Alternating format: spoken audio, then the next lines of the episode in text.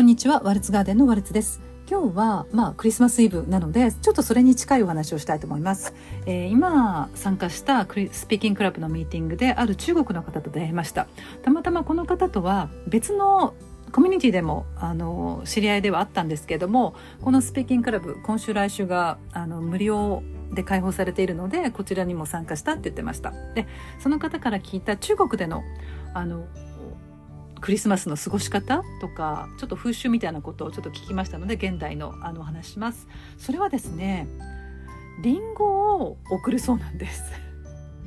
びっくりしました。えなんか私聞き間違えたのかと思ったんですけどでもやっぱりアップルって言っていたのであのリンゴなんですよね。もう一回確認したんですけど。リンゴにちょっとなんかクリスマス飾りをつけてそれをまああの友達とかクラスメートとかあの同僚にプレゼントするのがまああの行われてるそうなんですよ。でなぜリンゴなのかって聞いたらその中国語の発音がこのクリスマスの発音あごめんなさいね、えーと、リン中国語でのリンゴの発音なのかちょっとそれが忘れ私忘れちゃったんですけどもそれがあの英語で言うセーフティーを意味する、まあ、安全とかという発音を持つ語と同じなんですって。それでなんか、まあ、安全を込めてとか安全を祈ってかもしれないですけどもそういうあのこのクリスマスの時にリンゴを送り合うのがなんかあるんだよっていうことでちょっと私全然知らなくてびっくりしました。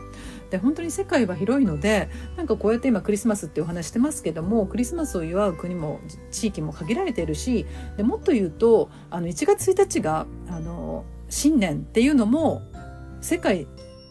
全国共通ではないんですよね。えー、たった今あのイスラム圏の人と話をしたんですけどもイスラムでは全然新年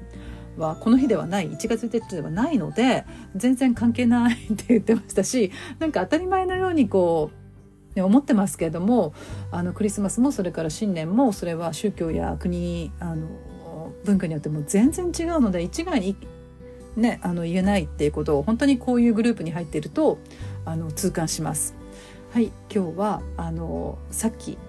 知ったばかりの中国でのクリスマスリンゴを送るというあの習慣についてのお話をしました。お聞きくださりありがとうございました。